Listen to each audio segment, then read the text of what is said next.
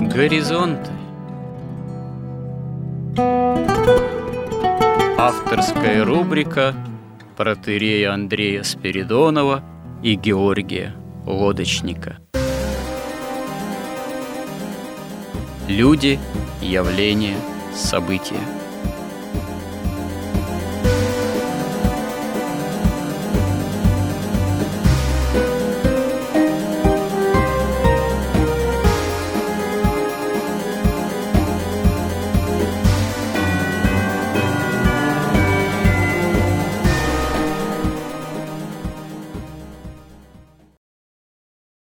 Добрый день, уважаемые радиослушатели.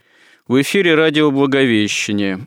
И в нашей постоянной рубрике я, протерей Андрей Спиридонов и мой постоянный же добрый собеседник Георгий Лодочник. Продолжаем наши, что называется, смысловые и словесные изыскания в области нахождения христианских смыслов, христианского миропонимания же – применительно к современности. И если мы в наших горизонтах говорили об истории как промысле Божием, то это тоже с целью приблизиться именно к христианскому миросозерцанию, миропониманию применительно к современности, потому что никакая современность не может быть как-то по-христиански же адекватно, объективно, реалистично по-христиански же быть осмысленной если выводить саму историю, что называется, за скобки или не иметь ее в виду. Несколько сюжетов мы посвятили понятию русофобии, что, кстати говоря, среди наших слушателей тоже нашло определенный отклик.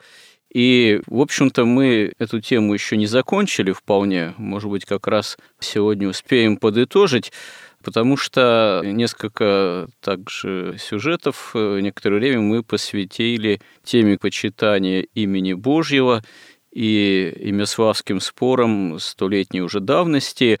И, в общем-то, это актуально, потому что в этих спорах, собственно говоря, идейная составляющая имела место быть в очень высокой степени – то есть градус э, некой, скажем так, идейности, идейного противостояния, там, страстей между тех, кто именовал себя представителями имя Славия, и теми, кто выступал своего рода имя борцами, как их представители имя Славия именовали, вот этот градус такого страстного противостояния был очень высок и имел за собой совершенно конкретную идейную подоплеку этой, можно сказать, идейной подоплекой, и я бы заметил в определенной степени и русофобией тоже вооружались представители греческого православия, увы, увы, в тот момент, потому что они, собственно говоря, использовали этот спор для того, чтобы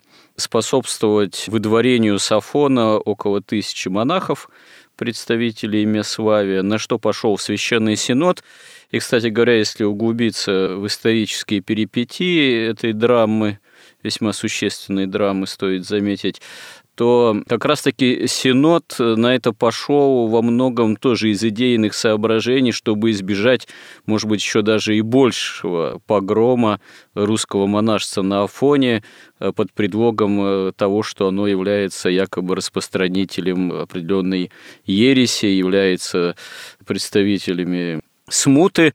В общем, именно некие столкновения идейных представлений были основными мотивами, которыми руководствовалось там священноначалие с разных сторон, в том числе и представителей администрации светской и государственной, и имперской власти. И как часто в таких столкновениях, драматических перипетиях исторических бывает, как говорится, младенец выплескивается вместе с водой. Истина оказывается в каком-то смысле потерянной, теряется, она оказывается погребена под обломками, которые появляются в силу того, в том числе идейного противостояния. Это сейчас, в общем-то, видно, если вот предпринять такой исторический экскурс в историю развития этого спора, Тогда, наверное, это было не очевидно ни членам Синода, ни представителям светской власти. До конца, наверное, все было, и, конечно же, не очевидно и спорящим, противоборствующим сторонам.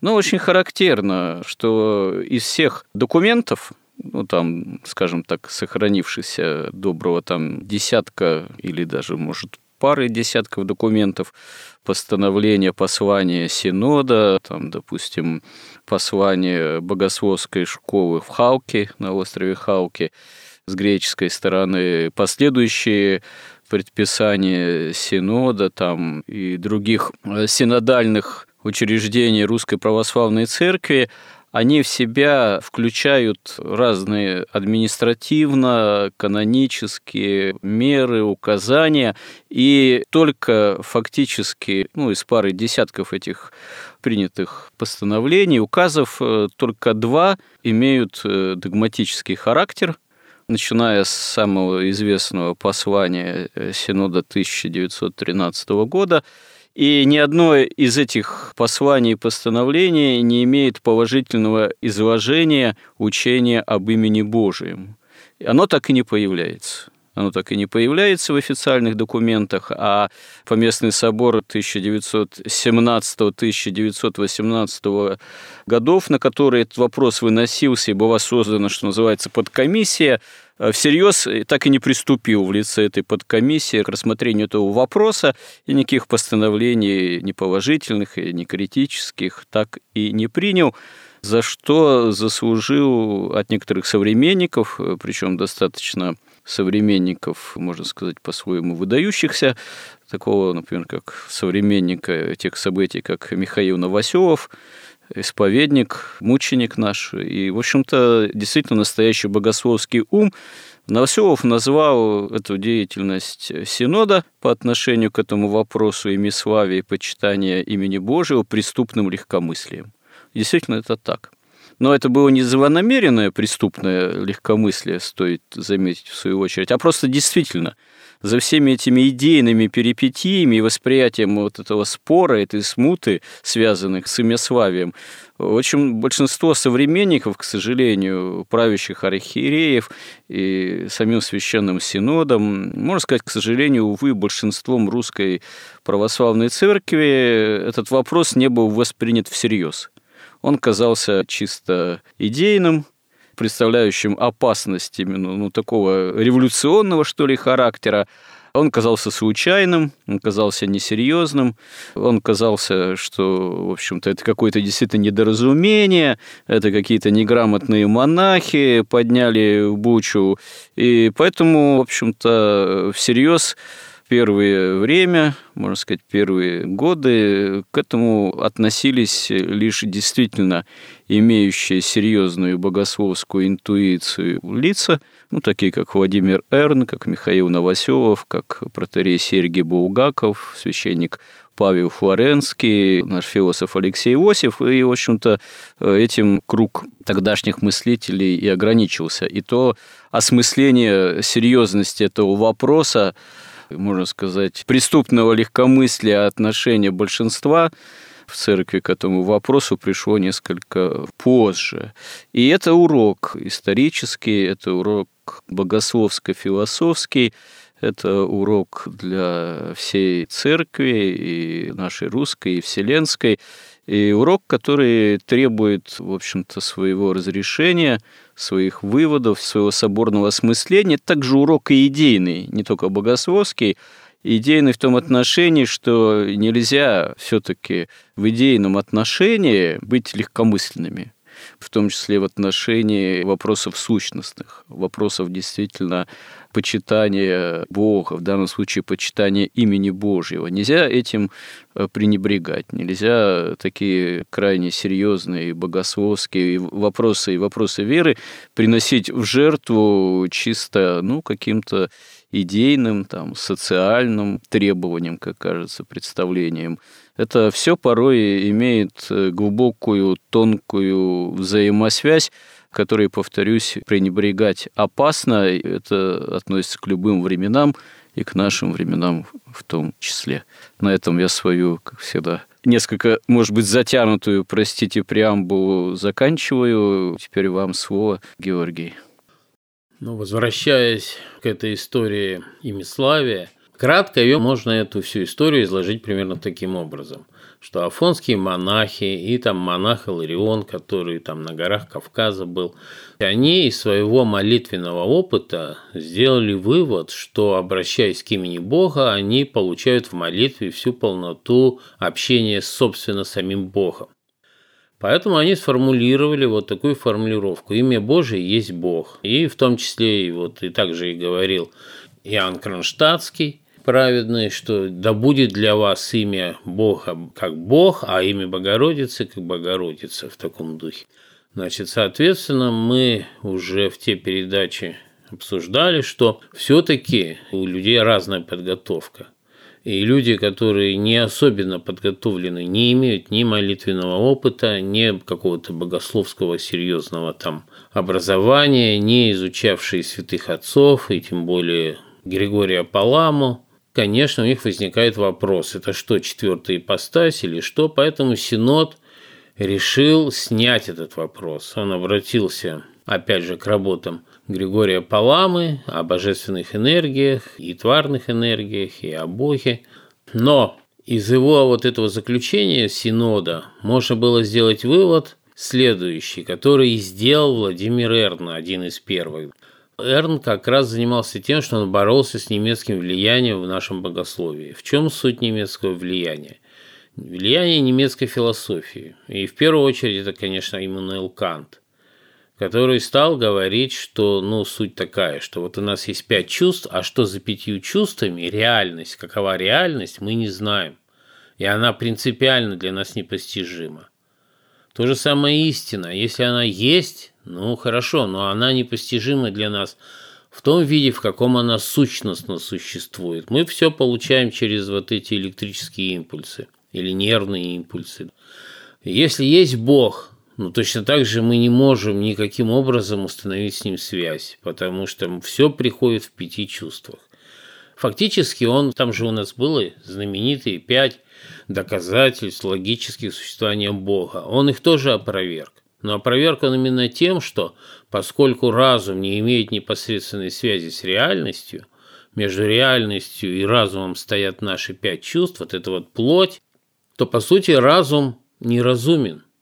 У него какие-то свои собственные галлюцинации, и исходя из этих галлюцинаций, сколь бы логичными они не были, значит, мы никогда не обратимся к подлинной реальности и тем более к Богу.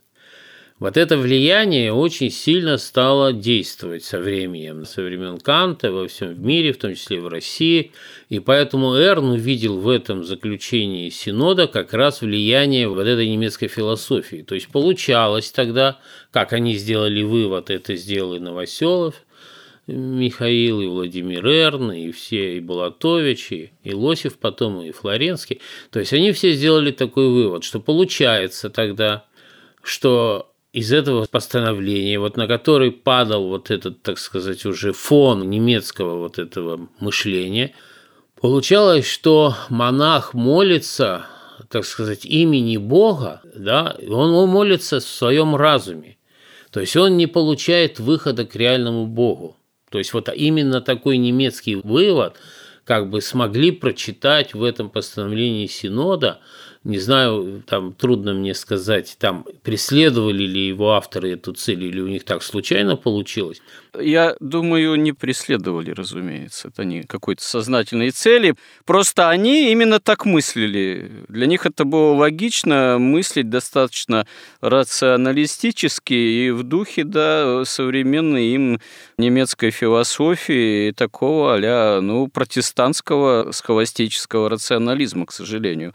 Нельзя сказать, что они всецело были в этом смысле с протестантами или с немецкой философией, но вот направленность такая, такой, можно сказать, довольно серьезный привкус, он в их мышлении, безусловно, присутствовал. К тому же проблема в том, что в тот момент Конечно, имя святителя Григория Паламы было известно хорошо. Он был частично переводим уже, но Стоит заметить, что на русском языке эти переводы святителя Григория, основных его трудов, они, в общем-то, начали только-только появляться во второй половине XIX века, и только-только начало появляться какое-то осмысление такое богословское, философское в тот период. Поэтому, к сожалению, ну, видимо, все-таки члены Синода, они имели довольно приблизительные представления о истинном учении исихазма фаворского, об фаворском свете э, именно в духе святителя Григория. Это и сказалось, потому что мы об этом уже говорили, но я повторюсь, парадоксальным образом послание вот это основное 1913 года Священного Синода ссылается на святителя Григория, и даже его немножко там цитирует, но тут же так излагает его учение, что, ну, фактически, по сути, в общем-то, перевирает перетолковывает так, что уходит очень далеко от святителя Григория о учении о фаворском свете и представлении о нетварных энергиях. Потому что когда там начинает проводиться различие между понятиями Бог и Божество – якобы цитируется святителя Григорий, там довольно ошибочный перевод святителя Григория, потому что когда в постановлении говорится, что вот можно сказать, что на фаворе Христос явил свое божество, но нельзя сказать, что явил своего Бога, это ошибочная интерпретация, потому что можно и то, и другое сказать. Можно сказать, что э, святитель Григорий, что на фаворе Христос явил и своего божество, и в фаворском свете явил сияние Бога, он и Бога явил. Вот, потому что я на эту тему читал как раз э, тоже вот где-то вот, то ли, я не помню, это у Эрна был или у современных уже тоже исследователей, что сами вариации перевода с греческого «бог» и «божество», они вполне позволяют и то, и другое толкование допустить. И в данном случае постановление Синода эти вот цитаты святителя Григория толкуют совершенно ошибочным образом, к сожалению. Ну да, то есть можем сказать, что суть конфликта заключалась в том, что Синод пытался снять вот эту проблему с непонятной четвертой ипостасью, но сделал это так достаточно неудачно, что вот многие ведущие богословы и монахи восприняли это как влияние немецкой этой мысли, и получалось так, что человек в молитве не общается с Богом, он общается с именем, которое сам себе там говорит, а выхода на реальное божество не происходит в этом случае. Естественно, это возник такой серьезный конфликт. Этот конфликт очень сильно очень сильно как бы ужесточился, углубился за счет того, что тысячу монахов, сафонов выслали в Одессу и вообще в Россию. При этом там к ним очень плохо относились, там срывали, как они сами пишут, там монашеское деяние, одевали их в жидовские одежды. Запрещали в служении. Запрещали в служении, не выделяли им никаких средств, они остались без средств к существованию. Когда началась война, там некоторых начали даже призывать они же ведь монашеский-то обед давали, а их начинают призывать на фронт. То есть обернулось таким, ну, гонением, по сути дела, на вот этих вот монахов, да, которые ощущали полноту богообщения во время молитвы, во время призывания, в первую очередь, во время Иисусовой молитвы, призывания имени Иисуса Христа. Вот в этом суть конфликта. И, кстати, после этого уже в 20-х годах вот все эти усилия вот всех, кого вы перечислили, особенно Павла Флоренского, Алексея Лосева, они действительно сформулировали достаточно, кстати, полно, ясно и понятно смысл вот этой формулировки имя Божие есть Бог. Что это означает? Логика у них, ну, достаточно, в общем, простая, ясная и как бы неопровержимая она, конечно. То есть они говорят, что если мы говорим о природе божества, то энергии Бога неотделимы от самого Бога. И тут действительно мы это можем точно подтвердить в Евангелии, Потому что, ну, сказано, да, что мы понимаем, что свет божественный, его источником является Иисус Христос. Но в Евангелии несколько раз он говорит «я свет». То есть, действительно, мы не можем это оспорить, что энергии божества и Бог, они неразделимы. И если мы признаем имя Бога энергией божественной, значит, это, соответственно, одно из проявлений божества, имя Бога и оно как бы неотделимо. В чем, на мой взгляд, проблема сохраняется, тем не менее? Она сохраняется в том, что в то время еще не было такой науки информатика. Не была развита теоретическая физика. Вот последние выводы теоретической физики говорят о том, что в мире нет ничего, кроме энергии и информации. Соответственно, тому, как у божества и у любого вообще явления в природе есть природа и, ну не у любого, вернее, а у разумного. Что такое информация? Чем она отличается от энергии? Информация, ей могут оперировать, ее записывать, исчитывать и понимать может только разумное существо, только ипостась, наделенная разумом. А если разумом, то и свободой воли. Но, но хотя может быть, конечно, разум такой, ну скажем так, что может только, информацию может воспринимать только существо, наделенное разумом. Поэтому, если мы видим, что есть некое внутреннее сопротивление в самой структуре языка, что имя и энергия – это не одно и то же. Вот если мы принимаем последние изыскания физики и вот эту все науку информатику, которую мы уже, так сказать, она для нас естественна, то если мы говорим, да, что мир содержит энергию, информацию, энергия – это свойство божественной природы или просто природы, она безлична в каком-то смысле – то уже информация, имя Божие – это часть информационного поля мироздания. Да, вот еще я тут немножко пропустил. Очень важную вещь тоже сформулировал Алексей Лосев, что вот имя Божие, оно даже заключается в звуках, везде понятно, потому что это проявление божественной энергии уже в тварном мире. И тут весь вопрос в синергии, то есть насколько происходит восприятие этой божественной энергии, зависит не только от Бога, но и от человека, который его воспринимает. То есть, если он ее вот как божественный свет, как истину, как любовь воспринимает верою, полностью, с трепетом, благоговением, он ее воспринимает. Если он просто там бурчит что-то, он ничего не происходит. Он произносит имя Божие, ничего не происходит, кроме, может быть, даже осуждения. Поэтому окончательный эффект, в том числе в молитве, как бы происходит от того, а как человек-то произносит имя Божие. Если он произносит именно как имя, и ведь мы же обращаемся к любому, там, Ваня, у нас не висит какое-то отдельное между Ваней и нами имя. Мы обращаемся непосредственно к Ване. Так вот, преодолевая вот эту немецкую кантовскую теорию, что вот там есть такая пропасть, ее нет – и человек, произнося имя Иисус Христос, он обращается лично к Иисусу Христу, к его ипостаси. И тогда начинается движение и действие божественной энергии уже, содержащейся в божестве. То есть вот тогда это все ставит на свои места, все ясно и понятно. Но я согласен, это верная постановка вопроса, но ответ на эти вопросы, как бы вот попытки достичь точных формулировок, они, скажем так, возможны в перспективе, но только не рациональный до конца, потому что все равно остается нечто неведомое, остается тайна.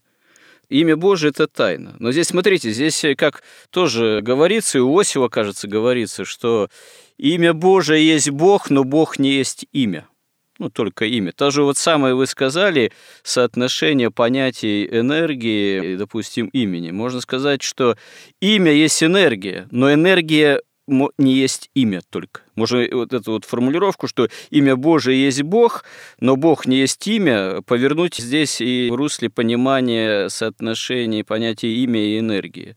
Имя э, есть энергия, но энергия не есть имя только.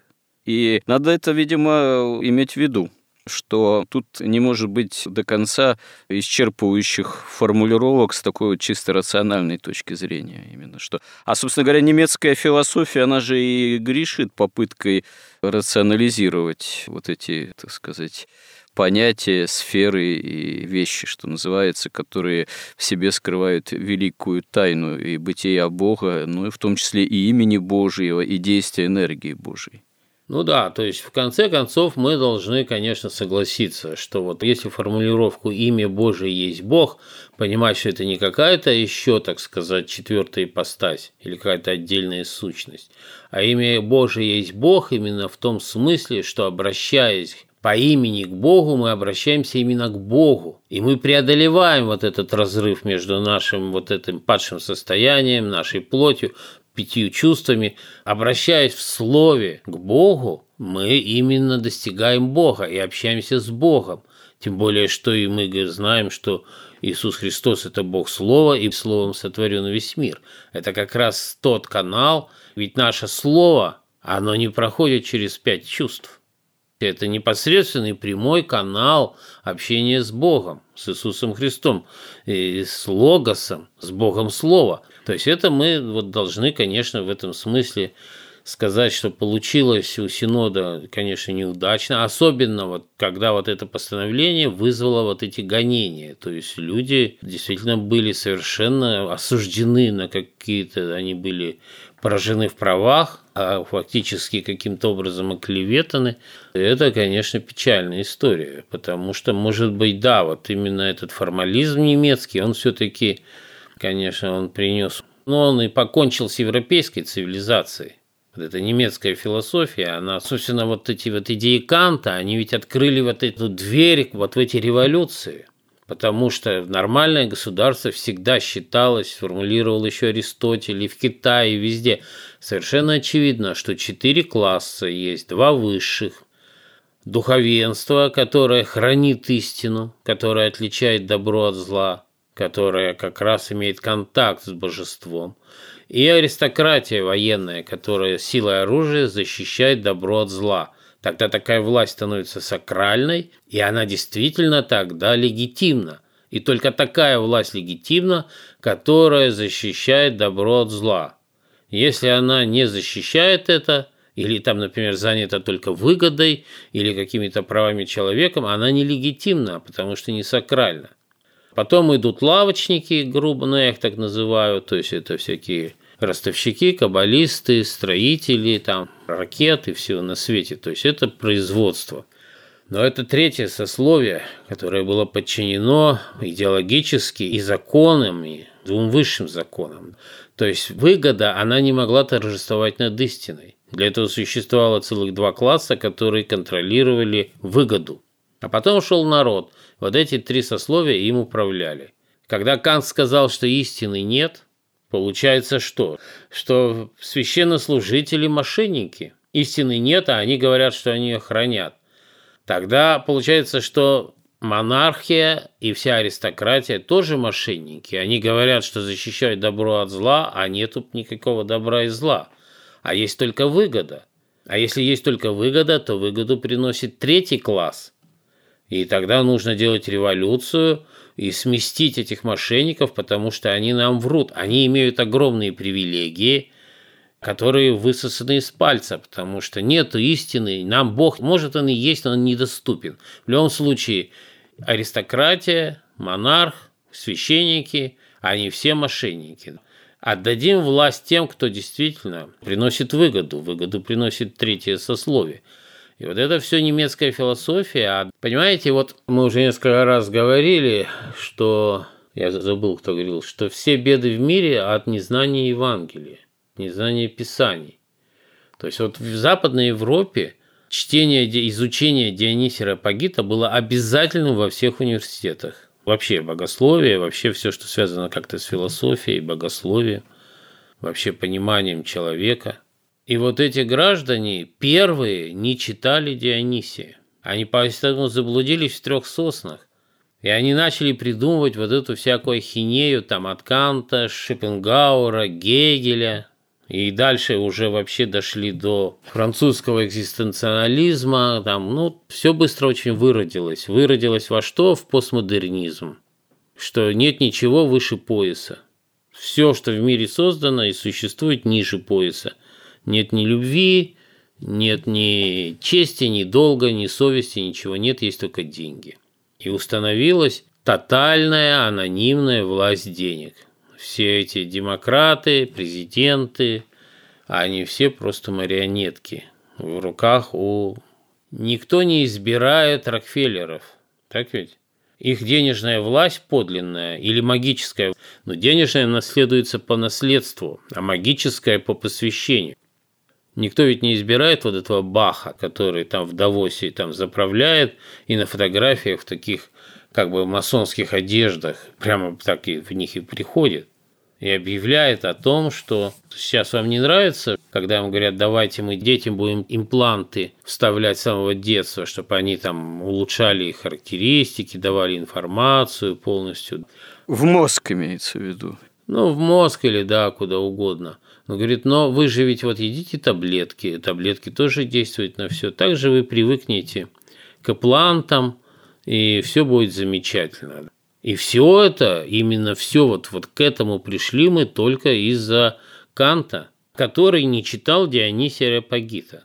Как там у Михаила-то Афанасьевича, да, Булгакова, говорил же ему за завтраком, вы, воля ваша, что-то нескладное придумали, да? Оно может быть умно, но больно непонятно. Ну да. Поэтому, возвращаясь вот к русофобии, мы прервались, мы же говорили о русофобии, отвлеклись на имиславие. Они действительно, да, связаны, вот эта проблема русофобии, потому что, собственно, вся немецкая философия – это, собственно, тоже русофобия, потому что мы говорили, что русофобия – это фобия неприятия православия. Так э, поразительно же то, что послание богословской школы греческой на острове Халки оно было тоже всецело, это греческая школа, и греческие профессора этой школы заражены вот этой самой же духом немецкой философии. Греки.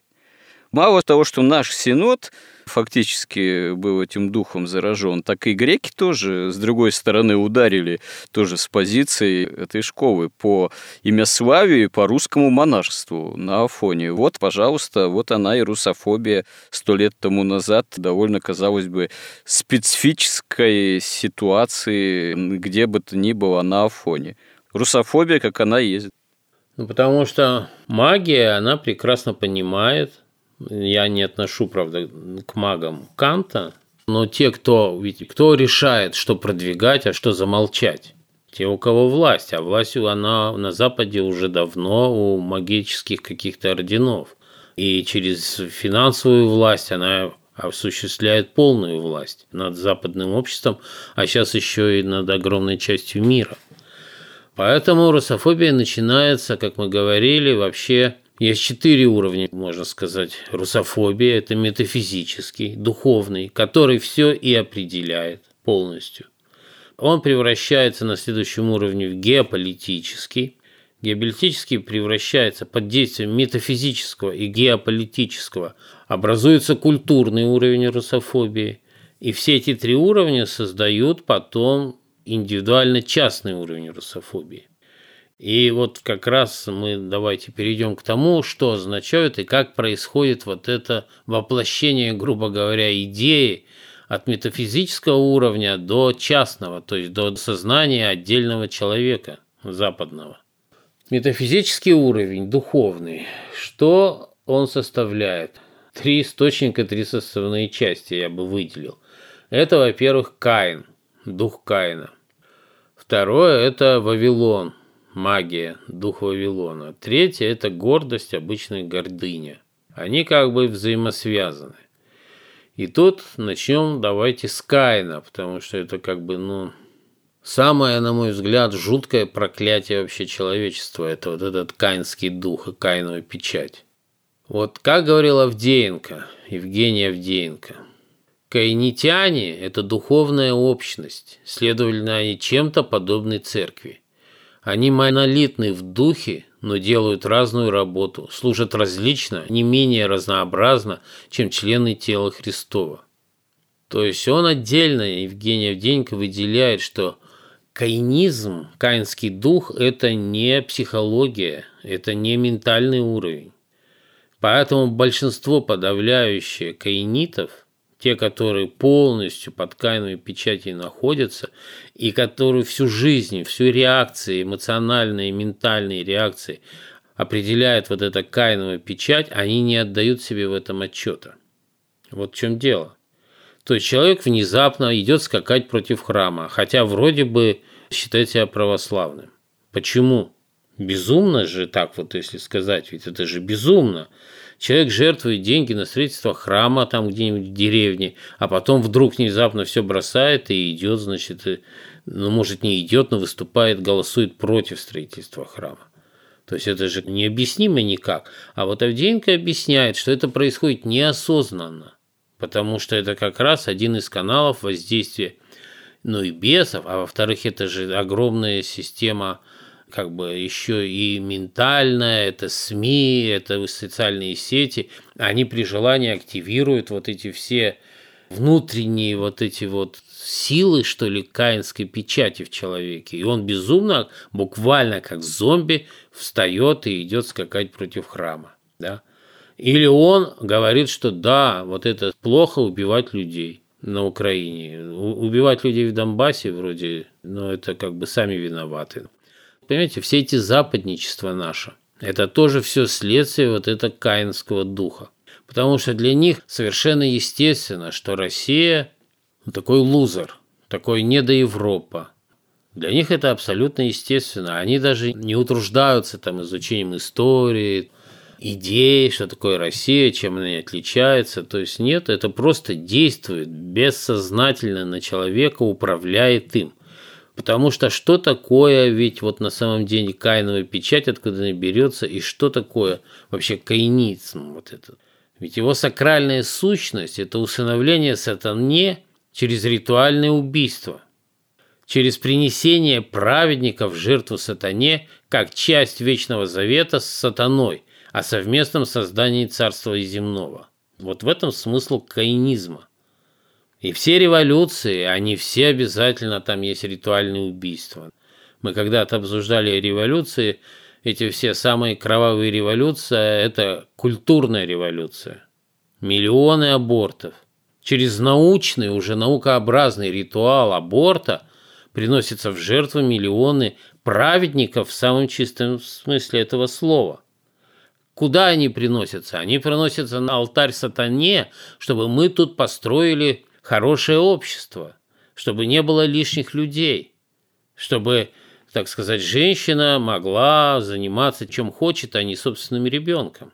То есть это именно строительство земного царства в ущерб воле Божией, вообще здравому смыслу и справедливости и вообще как бы закону. То есть в этом и заключается вот эта каинова печать. А каинова печать как проявляется? Что каинит это тоже очень хорошо описал Евгений Авдеенко, просто который взял и точно перевел то, что написано в Библии, что он становится стенающий и трясущийся. Стенающий он все время жалуется и лжет. Трясущийся он все время боится. Чего он боится? Он боится всего – случайного ущерба, случайной смерти, случайной какой-то гибели, случайной неудачи. Он боится стать лузером. Он всего боится. Он боится силы природы. Ему везде нужны ремни безопасности – там и всякие системы безопасности. Он изнывает просто от этого ужаса ни перед чем он, потому что он трясущийся. Это тоже происходит вне зависимости от его вообще сознания и воли. И пока он не крестится, и пока он не начнет причащаться, он никогда от этого страха не избавится. И он никогда не перестанет жаловаться и лгать. Он никогда не перестанет вскакивать внезапно и бежать там голосовать против храма. Вот тут, кстати, есть из Второзакония замечательная цитата такая, что происходит с Каинитом. «За то, что ты не служил Господу Богу твоему с весельем и радостью сердца при изобилии всего, будешь служить врагу твоему, в голоде, жажде и наготе, не успокоишься, и Господь даст тебе трепещущее сердце, истаивание очей и изнывание души, и не будешь уверен в жизни своей». Вот это абсолютно на мой взгляд, замечательно. Это вот действие этой кайновой печати, каинского духа абсолютно передает точно. Потому что вот собака, когда кидается на прохожего, она ведь кидается от страха. Ну, точно так же каинит кидается на церковь от страха потому что он не уверен в жизни своей, у него есть тайный очей, и все, что его успокаивает, это когда он создает иллюзию безопасности, что у него тут ремни безопасности, там служба безопасности, тут ракеты, которые его защищают. А потом приходят болезни, и теперь, конечно, нужно вот Надо уточнить, получается, что одно из оснований русофобии – это и есть страх. Разумеется, это страх. А ведь, понимаете, а как не бояться-то?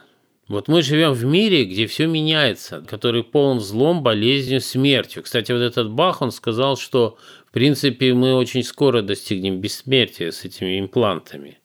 Вот. Они уверены, что достигнут этого бессмертия. Конечно, не все, потому что ну, до этого мы еще дойдем, кто достоин бессмертия, кто недостоин с их точки зрения бессмертия. Ну, конечно, страх. Вот представьте себе, скоро человек будет бессмертен, а ты взял и умер от ковида. Это что, не страшно? Они же строят царствие земное, а вдруг произошло землетрясение, а какой-то ураган, а солнце вдруг раз и погасло. Это все страшно. Знаете, это у одного из таких самых больших фантастов 20-го, кажется, столетия на Западе, сейчас забыл у кого, Брэдбери, Шекли, Азимов или кто. Есть рассказ, где одному какому-то выдающемуся ученому предлагают поучаствовать в некотором проекте, но там прямо не раскрывается, что к чему, но речь идет о том, что он должен перейти в удел неких избранных, но для чего ему надо отказаться там, ну, от всего, к чему он там привык, какой-то такой вот его окружающей обыденности, а он, в общем-то, боится боится и отказаться от этого тоже боится и отказывается от участия в этом проекте, а потом выясняется, что этот проект это было фактически создание и прямое наследование бессмертия. То есть и он потом это понимает, ему это открывается, что он отказался фактически от бессмертия, а оказывается уже поздно. Вот он уже отказался. И в этом там величайшая его трагедия, так сказать. Ну, с точки зрения этого сюжета и этого автора, фантаста. Понимаете, бессмертие, оно хорошо там, где оно уместно. То есть оно уместно в Царстве Небесном. Ну, там подразумевается бессмертие чисто такое земное, и здесь действительно главное это заковыка, что, допустим, силами науки, там, не знаю, магии, еще чего-то, допустим, человек обретает некое бесконечно продолжительное существование, почти как вроде как бессмертие, такую дурную бесконечность своего физического существования в рамках, как говорится, земного бытия. Но заковыка в том, что, допустим, опасность несчастного случая остается тогда действительно какой же страх может владеть человеком за свое вот это почти бессмертное существование, которое все-таки может благодаря убийству там, или несчастному случаю прервано. Вот это неразрешимая проблема. Но Господь милосерден, да, и поэтому это все обман и, ну, самообман. Потому что есть два источника жизни, прямо в Библии написано. Это, во-первых, божественный свет, который содержит в себе истину и любовь, жизнь и благодать. И есть земля, от которой человек питается, питает свою плоть. И каиниты, Каин, он же он добровольно отказался от света, от духовной энергии. А мы знаем, что святые там почти не ели, потому что питались в прямом смысле Духом Святым. Но он еще и был лишен силы земли. То есть каинит, он лишен обоих источников жизни. Он вынужден паразитировать, он идет к людям церкви, чтобы питаться от них, как паразит этой энергии. А как питаться? Он должен на нее нападать. Поэтому им, конечно, не позавидуешь, потому что вне истины, вне света, без веры, без благодати, от которой они отказались, без любви и милосердия. Чем они живут? Только похоти и страсти. Эти похоти и страсти возводятся в закон, в статус объективной неизменной реальности. Поэтому вот сейчас современная молодежь но мы до этого дойдем. Сейчас уже на уровне, начиная там с самых первых садиков, формируются и ментальное состояние человека, там эмоциональное, и даже инстинкты. Вот сейчас вот все эти по смену пола в детстве – это эксперименты по тому, чтобы запрограммировать даже инстинкты. То есть полностью создать человека заданного, с заданными реакциями, с заданным мышлением. А для чего? Чтобы был настоящий служебный человек, чтобы был раб, но раб счастливый. То есть это целая индустрия. Да, вот это, кстати, очень важная, интересная тема, и, наверное, об этом вот, о попытке создания, да, нового человека, ну, это в рамках некоего явления, как его мы говорили, трансгуманизм в том числе. Но вот с этих вот позиций, вот в этом контексте, которым сейчас мы этой темы коснулись, надо наверное, как-то подробнее об этом тоже поговорить будет. Но сейчас у нас уже эфирное время заканчивается, поэтому, наверное, продолжим эту тему в следующий раз. Это уже происходит на культурном уровне. Но мы еще пока начали обсуждать только метафизический. Ну да, это все еще уровни русофобии как таковой. Это все русофобия. Если мы под русским понимаем православный, мы никогда не должны это забывать. Ну, мы уже оговаривали, повторимся, что на самом деле русофобия – это ненависть, страх перед истиной в собственном смысле, в более таком широком, потому что мы не берем же понятие русофобии или понимание русофобии как ненависть чисто крови там, к русской нации. Это речь о другом. Это гораздо более широкое явление. Можно сказать, в этом смысле и более страшное и опасное для всего человечества, вообще-то говоря. Что ж, продолжим в следующий раз. Спасибо всем, кто с нами, кому интересны эти наши изыскания словесные, смысловые, и кто нас поддерживает. Если есть на то воля Божия, то с помощью же Божией продолжим эти темы в следующих сюжетах наших горизонтов. И храни всех Господь. Горизонт на радио Благовещение.